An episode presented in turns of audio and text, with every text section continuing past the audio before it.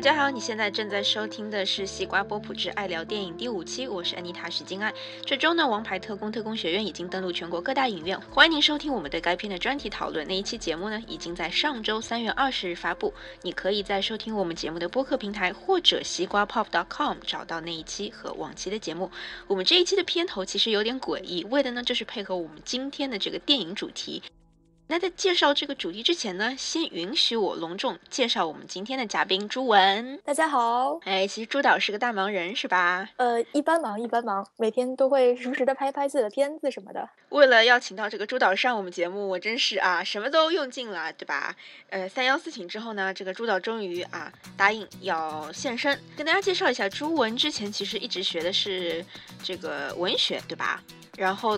在美国又学习了这个电影和影视的制作，然后现在呢，人也在纽约做这个电影。我知道你自己刚刚有一部短片已经拍摄完成，现在在后期制作当中。其实我大部分的时间是在制片，然后这也算是我第一部非常正式，然后投入大量的心血来完成，花了大半年的时间完成的完成制作的一个电影。特别希望它能呈现出来非常非常不一样的效果。那我们就精彩期待啦！今天我们节目还是分为三个部分啊，和往常一样。第一个部分呢是新闻速递，第二个部分是我和朱文探讨分享一下我们最近看到的美剧和电影。第三部分呢进入我们今天的专题讨论，也是我们刚刚啊看完的电影，叫做《It Follows》，是一部新近上映的一部恐怖片。先来看一下过去一周发生的比较重要的一些影视新闻或者资讯吧。那告别了观众十三年之后呢？X 档案正式宣布将回归 Fox，新剧集将以六季迷你剧的形式出现，制作呢将于今年夏季正式开始。去年，国家新闻出版广电总局网站发布通知，重申了网上境外影视剧的管理规定。这一规定将在今年四月一日开始正式实施。那么，根据该规定呢，所有外国电视剧在中国互联网平台播出之前，必须通过全季的审核通过。这将有可能导致《权力的游戏》等热门美国电视剧推迟在中国影视网站的播出。也有传言说，这一规定将涉及香港的电视剧。所以呢，如果你想继续了解欧美影视，是啊，还请大家多多关注我们的节目。斯皮尔伯格确认将指导拍摄根据2011年科幻小说《Ready Player One》改编的电影。故事讲述的是一个沉浸在流行文化中不能自拔、长期沉溺在虚拟世界里的人的故事。这部小说也被是视为科幻加御宅族文化的合体。朱文最近有看什么美剧或者是欧美电影吗？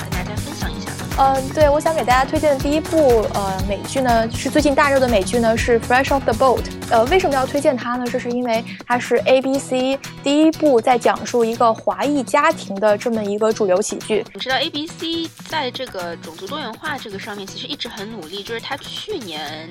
秋季档有上一部电视剧叫做这个《Selfie》嘛。呃，这个也其中一个女男主角也是一位 Asian American，似乎是呃韩裔的一位演员吧，但是最后这部剧也被砍了。因为我一直觉得呢，亚呃亚裔呢，在美国喜剧领域呢，一直都会非常没有存在感。这次我也是去为了看作为亚裔，他们是这这部电视剧是怎么成功的翻身去制造这些笑点的。我非常喜欢的里面的这些小孩子主角。话说这个小朋友。这个演员叫 Hudson Yang，他也是第一次当演员。然后比较有意思的是，我发现他爸爸，呃，Jeff Yang 是美国的这里的一个剧评人。觉得有意思的就是看一个影评人评价一部有自己亲人在里边饰演的片子，然后同时他本身也是一个 Asian American，等于这个电视剧讲讲 Asian American 的故事，作者是 Asian American，并且他的儿 Asian American 的儿子也在电视里出现。也难怪这个那个文章里面就是谈到了很多这个电视剧本身的社会意义，而是避开去谈这个电视剧在技术上或者说在这个影视的专业层面的一些表现吧。怎么说？我觉得我是一个也是一个旁观者的这样的一个身份去看，因为我毕竟自己不是 ABC，但是。呃，我的确也有听到过身边有些 A B C 的吐槽，就会觉得说妈妈演的有点过，然后呢，她的口音呢也会有点假，所以我觉得这是一个会有 stereotype，当然会有很多 stereotype 出现的这样的一个电视剧，因为我自己看有其中有有一集是说这些他们呃亲戚之间相见，他们就一定要去烫头发，因为证明就是他们生活过得很好。我觉得这个是他把这些 stereotype 它放大，反而成了喜剧的另外一种形式。我觉得这也是他成功的一点。呃，另外一部我想向大家推荐的呢，叫《The One I Love》，呃，中文名翻译叫《爱的就是你》。哦，这个电影的男主角是 Mark Duplass，然后女主是广告狂人的女主 Elizabeth Moss。呃，我为什么想要推荐这部电影呢？是因为它是把两性关系放在一个科幻的背景中去讨论。你和他的眼中的对方是不是会永远保鲜呢？我们都知道爱情是一种幻想，但是。这样爱幻想的情侣们真的会幸福吗？这部两性大实验就会告诉你一些非常别致有趣的答案，但是不建议情侣共同观看哦。那我最近看了几部电影，都是比较老的吧，感觉一部比一部老。这个先看了这个呃《驯龙记二》吧，我觉得没话讲，想象力和制作水准都很高。就是当时我记得奥斯卡呃这个提名出来的时候，有人把《驯龙记二》和这个《超能陆战队》做比较吧。我觉得两者在这个想象力上面的确不分伯仲，但是大白走的是温暖系吧，然后《How to Train Your Dragon 2》这部电影更多的是强调这个一个更宏伟的主题吧，比如说关于正义啊，关于信任啊，关于沟通啊，原谅啊，而在人物关系上似乎没有那么强吧，所以和观众建立的这个 connection 可能不是特别近。然后另外我还看了一部这个。叫做《送冰的人》The Iceman 是由 Michael Shannon 主演的。我觉得这一部电影非常非常精彩。故事本身是根据一个真实的犯罪罪犯改编的吧？这个这个罪犯在真实生活中也是杀，也是一个职业杀手啊，杀死了一百至少一百多个人。我觉得这个电影我喜欢的原因在于它对于人物。关系的表达和对于人物性格的刻画非常非常深刻，就是你能感觉到一种人物关系中的矛盾感，就是它既是一个非常非常负面、非常非常，你可以说它是社会公敌吧，但是同时呢，它又有。呃，面向家庭非常温柔、非常脆弱的一面吧。然后，另外，美国队长 Chris Evans 在其中也有一些表现，那个造型啊，这个大胡子、这个长头发的造型，也是一开始没有 认出来，但是，但是，呃，他在片中的表现还是很出色，非常非常让人印象深刻。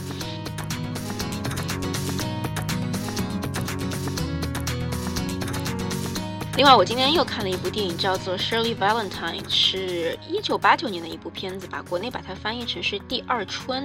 也是由这个老派的演员 Pauline Collins 呃饰演的。这部电影非常非常奇特，就是我当时看的时候，我因为是在这个 Netflix 上看，所以一边看我就一直在那里用电脑这个呃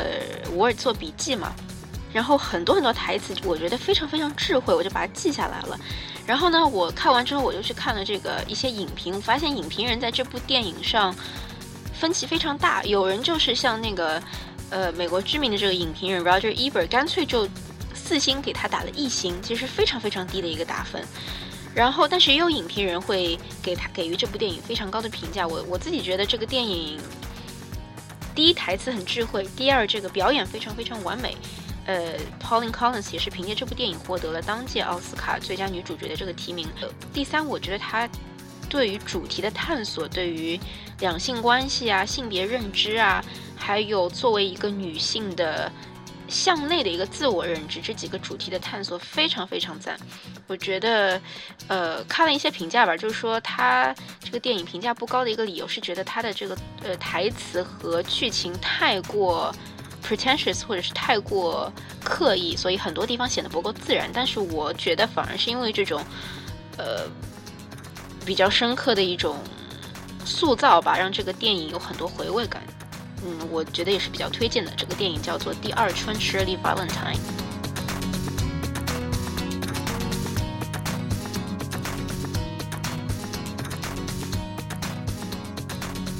下面就进入今天的专题讨论吧。It follows 这一部恐怖电影。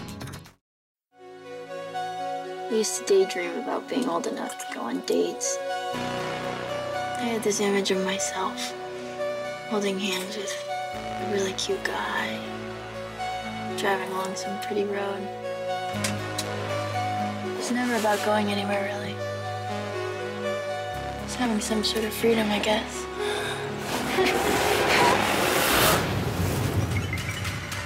Jay? You awake? You're not gonna believe me, and I need you to remember what I'm saying. This thing, it's gonna follow you. Somebody gave it to me, and I passed it to you.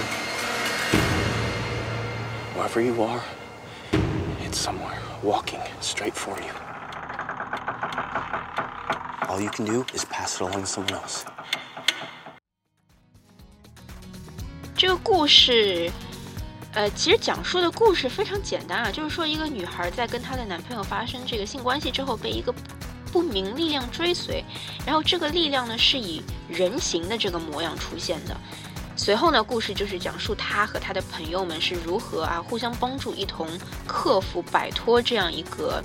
呃超自然的力量吧。这个电影的导演 David Robert Mitchell 拍摄的长篇电影不多啊，除了这一部之前只拍摄过，呃，另外一部这个电影，呃，那么有意思的是这两部电影的故事背景都是在底特律，而且讲的都是年轻人的故事，这是我个人发现，哎，挺有意思的事情。他选底特律其实是有比较比较刻意的一个原因的吧，我们之后可以啊具体讨论一下。我觉得跟这部电影的成败也是非常有关的一个选择。那么另外呢，呃，我也注意到最近有一个新闻啊，就是这部电影其实一开始在北美是属于这个 limited release，就是只在这个限量的影院公映。但是因为票房成绩表现的非常非常出人意料，所以这个发行公司呢也决定啊推推迟这个 video on demand 的发行时间，本来是预计在三月二十七日。发行 Video on Demand，然后，呃，其实说到这个发行公司，我再简单说一句，就是这个发行公司是叫做 Radius TWC，可能大家对这个名字不熟悉，但是说到这个奥斯卡，今年奥斯卡的最佳纪录片获得者 Citizen Four 和前两年的另外一部，呃，获奖者 Twenty Feet from Stardom。包括说去年的这个韩国导演的作品《雪国列车》，以及我们刚刚讲到的《The One I Love》爱的就是你了，通通是这个发行公司旗下的作品啊。所以这个发行公司呃非常年轻，只有三岁这么大，但是呢，这个表现的成绩在独立电影的这个呃发行成绩上其实表现相当不俗。然后《It Follows》也将成为这一个发行公司三年历史上最大的一次这个影院的呃。公映吧，将在北美一千两百多所影院共同上映。我想问一下朱文，你对这部电影的总体感受是什么样的？嗯，对我觉得我的这个观影体验还是很不错的。整体节奏推进很慢，不是那种每秒都会有吓人节奏的这样的一个惊恐怖片。我有看这个女主角曾经受访时透露过的，导演是想要追求一部非常 elegant 的这样的一个恐怖片。呃，我个人会很喜欢它整体的电影的用色是比较偏冷色调，以及会喜欢用呃红绿这样的一个对比色去体现这种迷幻的效果。嗯，总体上我还是比较推荐大家去影院看的。一方面，你可以体验到嗯被惊吓的感觉，但是这种被惊吓的感觉是可能是前所未有的。它跟其他的恐怖片不一样，不是那种突然蹦出来一个鬼来吓你的那样，就像在拍一个纪录片一样，让你觉得非常平常。但是这个紧张的节奏却又布满在每时每秒，随着这个音乐渗入到你的血液以及细胞里。这部电影对我来说一点都不恐怖。其实我也不是恐怖片的爱好者，但是当时进影院的时候。呃，其实已经内心做好了被吓到的准备，但其实并没有啊。我觉得它从这个内容上，从这个类型来看，其实更像是一个 thriller，因为它更侧重的是对于这个主角关系的刻画，而这个关系的刻画呢，又是通过一个非常惊悚的一个超自然力量的。呃，与之与这个力量的对抗来表现这样一个人物关系吧，所以对我来说，它更像是一个 thriller，而而不是那种一惊一乍，这里出一个血腥的东西，那边出一个鬼怪这样的传统的美国的恐怖片。嗯，然后我特别想说一下这个演员的选择，因为我觉得你这你刚有提到这个女主角嘛，她我觉得她的表现在这部电影里非常非常棒，就是她的那些面部表情的夸张和她见到。这个超自然力量时候的那一种眼神，我觉得基本上就是可以被移植到每一个观众的身上。女女主角的演员 Michael Monroe 其实虽然很年轻啊，没有参演太多的电影，但是去年她演过一部电影叫做《不速之客》的 Guest，也是。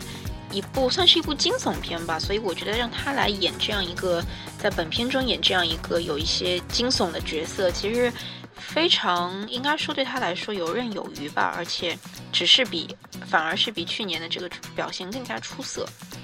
哦，周文觉得这部电影跟往年的恐怖片比特别在哪儿呢？其实我我我个人特别想把它跟《巴巴杜克》做一下比较，也是去年在。呃，北美在中国评价口碑都非常好的另外一部恐怖片，你觉得这两部片有什么可比性吗？嗯，我觉得这两个片子对我而言都有一个非常大的共同点，就是，呃，他们不是关于于真实的鬼怪的故事，他们都是有点像一个噩梦一样。我觉得两个电影的可比性，就是给我最深刻的可比性，应该是在于，他们都是反传统的恐怖片。他们都更强调人物关系吧，而不是着力于去描绘一个，嗯，鬼怪世世代代相传的这些 folk folk tale 吧，而是去，就像你讲的，去描绘一个人内心的心魔，然后这种心魔又是可以让观众有同理心的一些一些一些细节吧。然后另外的话，我还想说，就是 Baba Duke 给我的。巴巴杜克给观众营造的那种 creepy 的感觉，更多的是借助于他的道具的一个表现吧，比如魔书。但相比之下，我觉得 It Follows 的这个道具表现似乎更加隐蔽，就是你基本没有办法从他的这个道具上去判断这个片子所设定的呃时间感。你可以判断它的空间感，它就是在一个非常嗯。偏僻的、荒废的一个城小城，但是时间感是非常难以去界定的，因为你可以看到老旧的电视机，但同时你可以看到一个像梳妆镜这样一个模样的一个电子书啊，就是你生活中根本没有这样的东西，你无法判断它的它究竟是二十年之后、两百年之后的一个情景，还是过去的一个一个回忆吧。所以我觉得这一点上。嗯，应该是导演非常用心的一个设定。对，我觉得一呃，就是在这些细节的时候，我们能看出来导演他做出来了怎样的创新。比如说，呃，像他这个这部的影，就是《It Follows》里面，他用了很多的创新的镜头，比如说他会用三百六十度，呃，这个。旋转的镜头，甚至到七百二十度来旋转镜头，让观众去打量周围，像是每一个角度你都要打量到，以至于你不会被这个东西、这个这个人、这个物体 follow 到一样。然后这个这个电影呢，其实它像是对 John Carpenter 的 Halloween 这一系列电影的致敬一样，他们的音乐也非常的像，都是用了这些音频很高的这些电子旋律。嗯，而且我特别想提一下，就是我刚刚讲到一半没有讲完，就是说这个电影的。呃，空间感，它其实是在底特律拍摄的取景的这样一个电影。那底特律是什么样一个地方呢？我刚刚讲到说，我觉得选择这个地方作为拍摄电影的，呃，设置地是一个非常精妙的选择。理由就是，如果我们从这个地理上看啊，底特律是属于这个美国密西根州，基本上是在美国中北部偏东的这样一个地方。这个地方曾经是。非常非常辉煌的一个工业城市，它几乎几乎上就基本上就是这个美国汽车业的代名词。但是从这几年来看，进入两千年之后呢，由于这个城市它往城镇化和乡村化发展，它跟我们中国是反的。我们是在极力推崇这个城市化发展，而它是从它是让这个城市变成乡镇化这个发展。由于这样一个重组呢，它的这个工业结构也也得到了一些改变，然后随之而来的是我们看到人口的骤减。二零一三年初呢。这个密西根州长也终于宣布底特律市进入这个财政紧急状态，并且终最终在同年的七月宣布该城市破产。所以说我们在电影中看到的那样一个城市非常嗯。怎么讲，就是非常多的这个萧瑟的矮房子，包括枯枝落叶，这些并不是导演刻意堆砌的一个场景。他当然有他刻意的一个道具的一个摆设，但是更多的我相信是这个城市本身的纯天然的一种萧瑟感吧。所以我觉得导演的这个拍摄地点的选择是非常非常巧妙的，突出了电影所需要的那种不安全感。对，我觉得你说的非常的对，就是你看我们看很多像僵尸片啊这些这些片，他们都会选择去一个空城或者说没有人的这样的一个孤岛，正是因为这样这样会让人有这种废旧的被遗落的感觉。对，没错。我觉得我们说了这么多，不如我们就进入这个对于这部电影的剧透环节的讨论吧。我相信一定有非常非常多的细节，朱文和我都非常非常想仔细的聊一聊。我来再简单介绍一下，就是这个片子，我们刚刚讲到大致的剧情，其实它的一个更中心的一个关键词是这个性行为这这样一个一个举动。在这个电影当中呢，这个超自然力量是通过发生性关系从一个物体、一个人吧传载到另外一个人身上的。而你想要一旦被感染这个超自然力量，你想摆脱它的唯一方式呢，就是。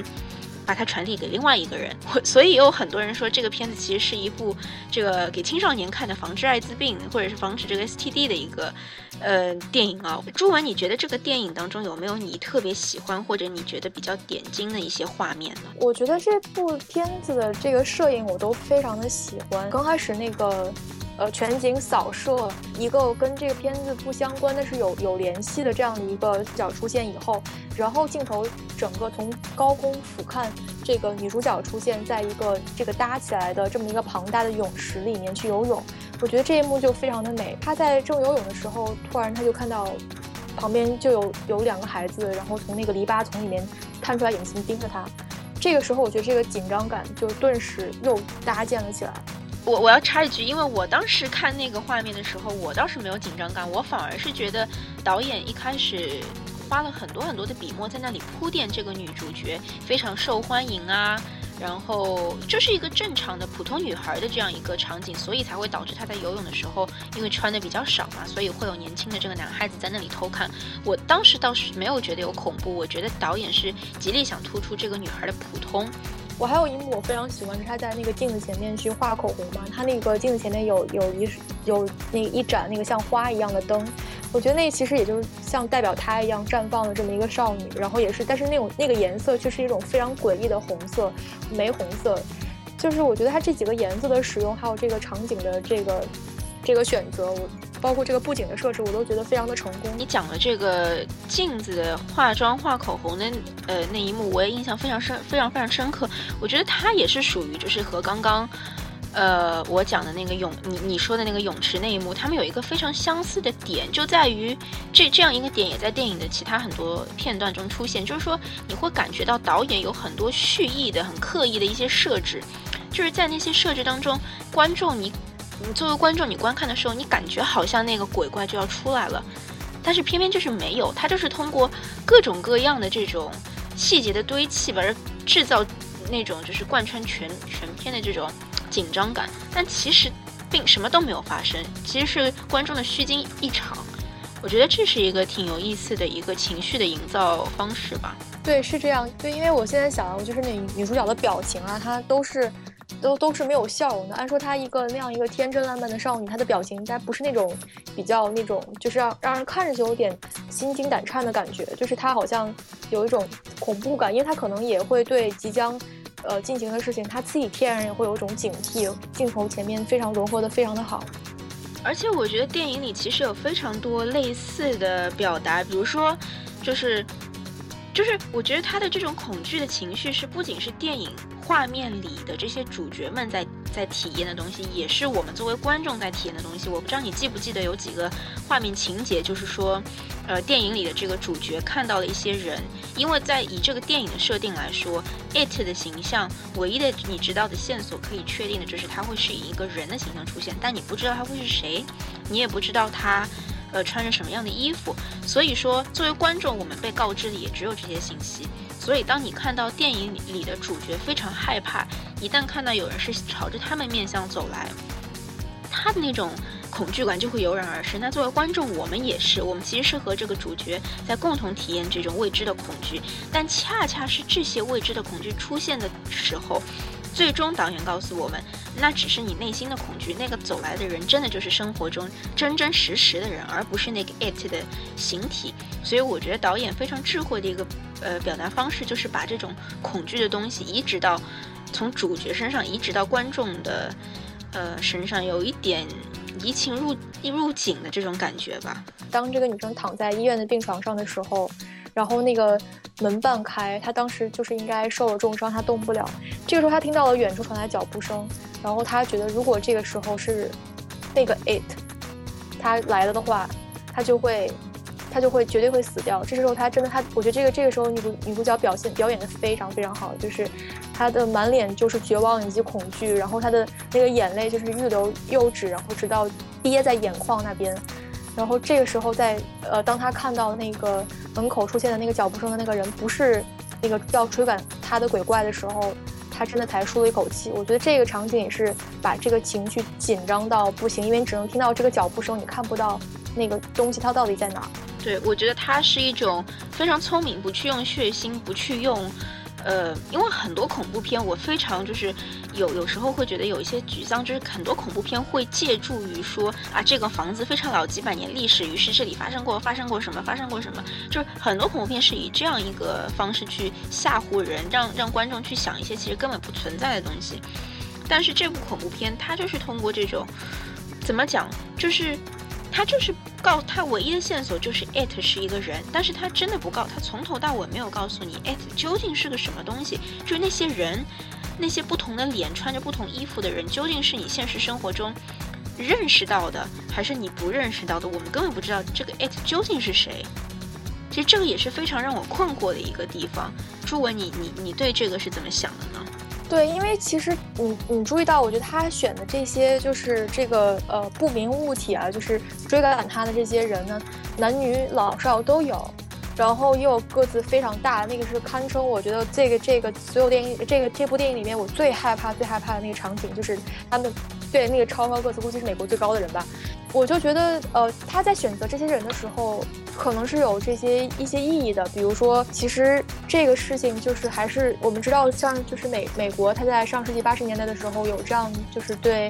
STD 的恐恐慌嘛，其实那老老年人，包括就是这些裸体的女人，我觉得也是一种对性的一种暗示，甚至是就是对这种这个事情的一种排斥的这样的一个一些形象。包括像你说的，像他呃那个在屋顶上那个裸男，还有在游泳池向他扔这些电那个电器的那个像他爸爸一样那个男的，我觉得这也是可能就是代表着说他心里的这些压抑感。嗯，我看到很多这个欧美这边评论，包括《纽约时报》在内啊。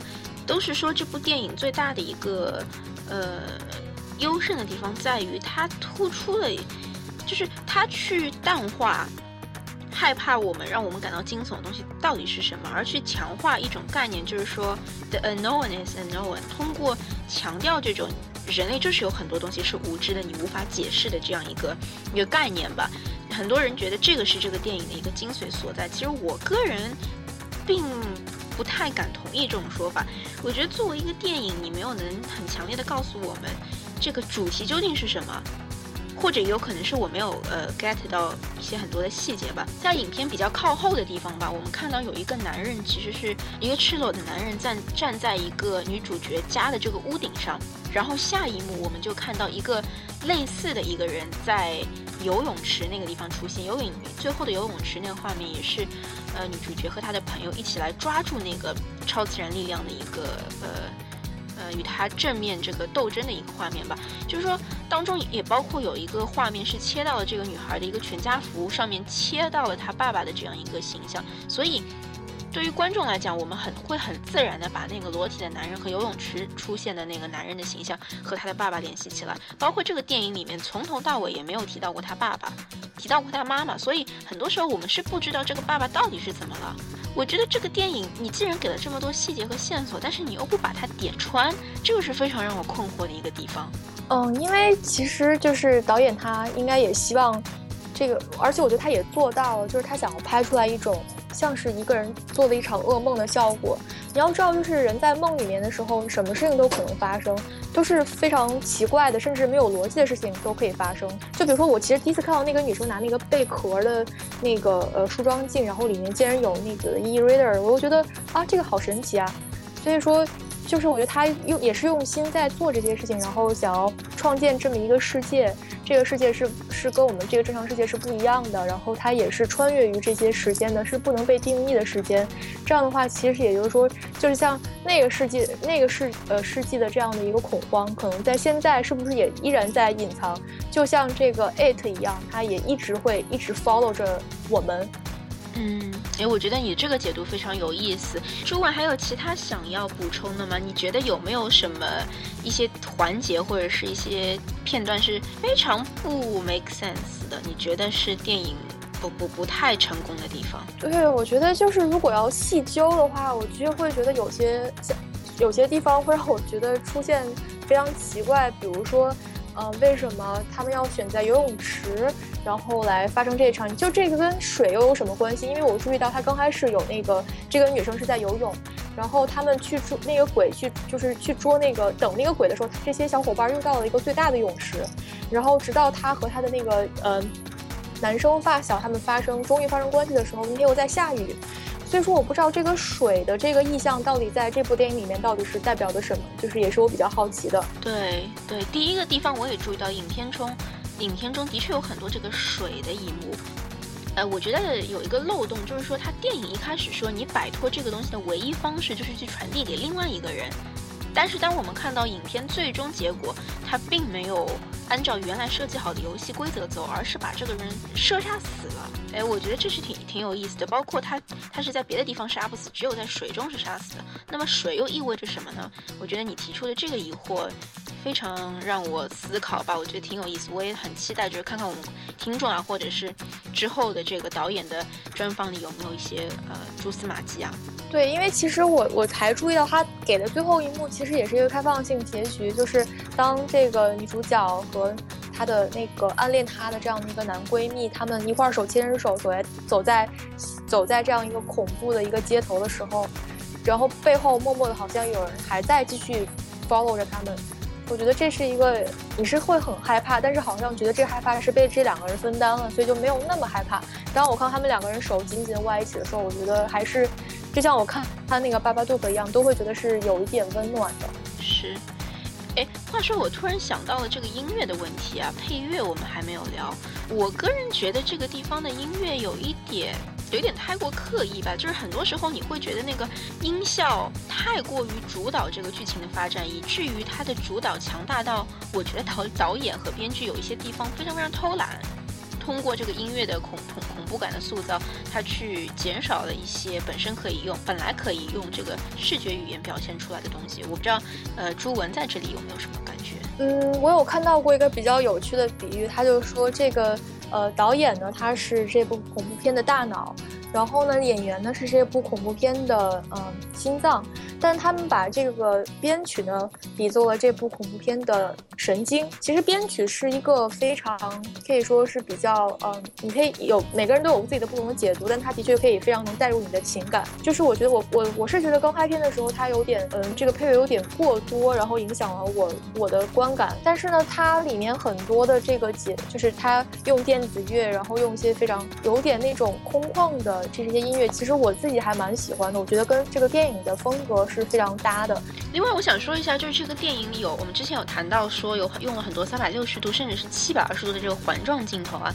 呃，包括很多这个对称的构图。另外，我还特别喜欢这个电影的一个镜头表现，就是在很多场景里面，我们看到这个镜头的速度是被几倍加快的。我觉得这样一种选择。在视觉上，其实给我们观众营造了一种不稳定感吧，也是和这个角色的内心的一种害怕、忧虑，其实是相辅相成的，并且是加深了这个角色关系和角色，呃，内心恐惧的这样一个一个一个表现吧。这是我觉得电影非常讨巧、非常聪明的一个地方。那关于这部电影，我们就先讨论到这里啦。谢谢这个朱文在百忙之中啊、上我们的节目。我今天和你的交谈也学到了非常非常多的东西。好，感谢西瓜主持呢，然后在这么前几期，呃，分享这样一个宝贵的机会，让我上他这样一个准备相当充分的一个节目，然后也希望经常可以来没事儿做做客聊聊天儿。嗯，好，周文最后跟我们分享一下，呃，如果你愿意的话，大家可以在哪些这个社交媒体平台关注你的动向呢？前呢，我在 Indiegogo 有我这个之前电影的一个宣传主页，嗯，好，我们到时候也会保持关注。那我节目就到这边先暂停啦。怎么好不送啊，朱导？一定常来，你不叫我自己来。